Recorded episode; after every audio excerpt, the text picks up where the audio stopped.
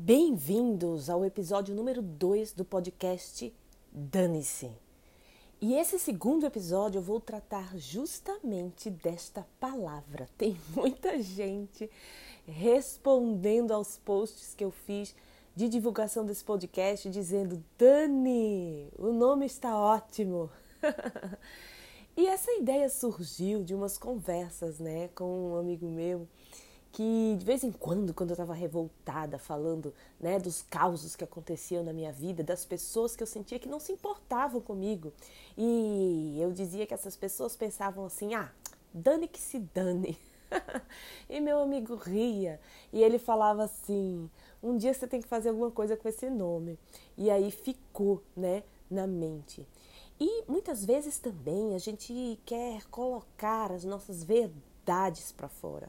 A gente quer dizer o que a gente realmente pensa, mas a gente se preocupa. A gente preocupa se vamos ser ouvidos, nós nos preocupamos se vamos ser criticados, nós nos preocupamos assim, será que as pessoas vão gostar do que eu vou falar, né? E aí chega esse momento de dizer dane-se.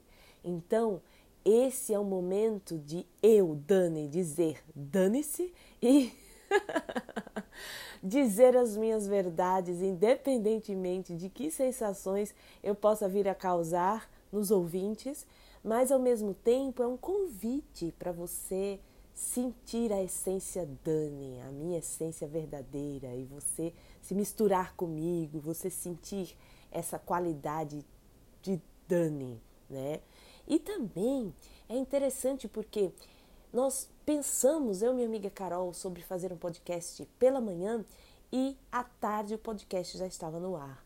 E aí minha outra amiga falou assim: Você é uma danada, né? eu falei, claro que eu sou uma danada, eu sou Dani.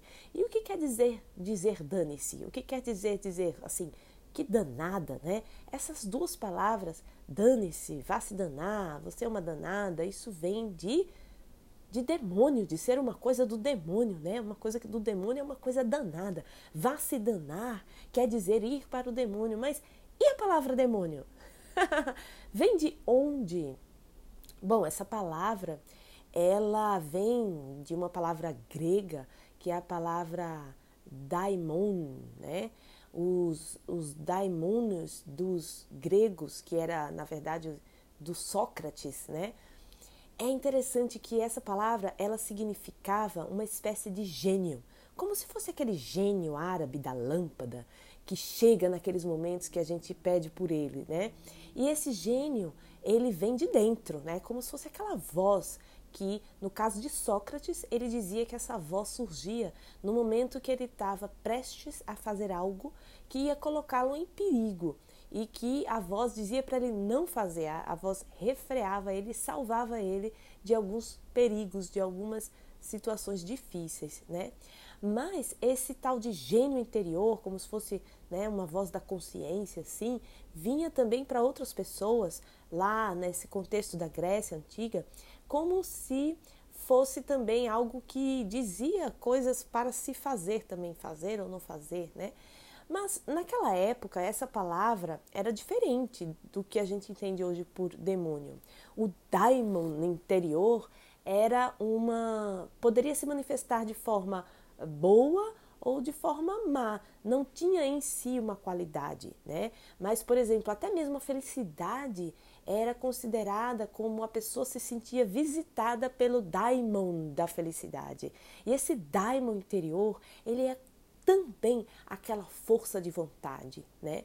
Aquela aquela coisa impulsionadora que surge de dentro do nosso âmago e nos impulsiona a agir, a fazer, né? Então, quando a gente fala de propósito, quando a gente fala de ir na direção do nosso do nosso dharma, né, que segundo o hinduísmo é aquela sensação de dever, de dever cumprido, de ir lá e mostrar a que se veio. Isso é uma força do daimon interior.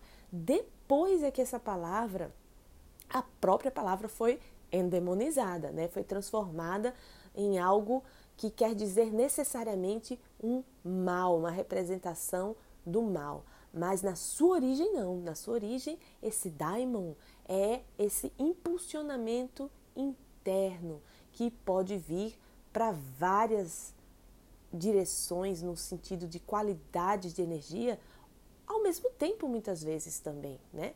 É esse gênio que surge na gente mesmo.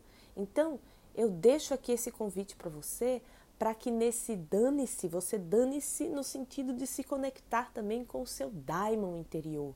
E o daimon que lhe eleva, que lhe move, que lhe dá essa motivação, né? Que é o motivo para a ação, motivo para você agir. E lhe dá forças e lhe dá também a sua vitalidade e disposição. Porque quando a gente está verdadeiramente alinhado, conectado com aquilo que é o nosso porquê, com aquilo que nos emociona, nos move, aí a gente encontra a nossa fonte da juventude eterna, porque a gente sempre se renova. A gente se renova quando a gente entra em contato com esses nossos gênios interiores. E assim, com esse convite, eu deixo para você essa inspiração para o dia de hoje. Dane-se!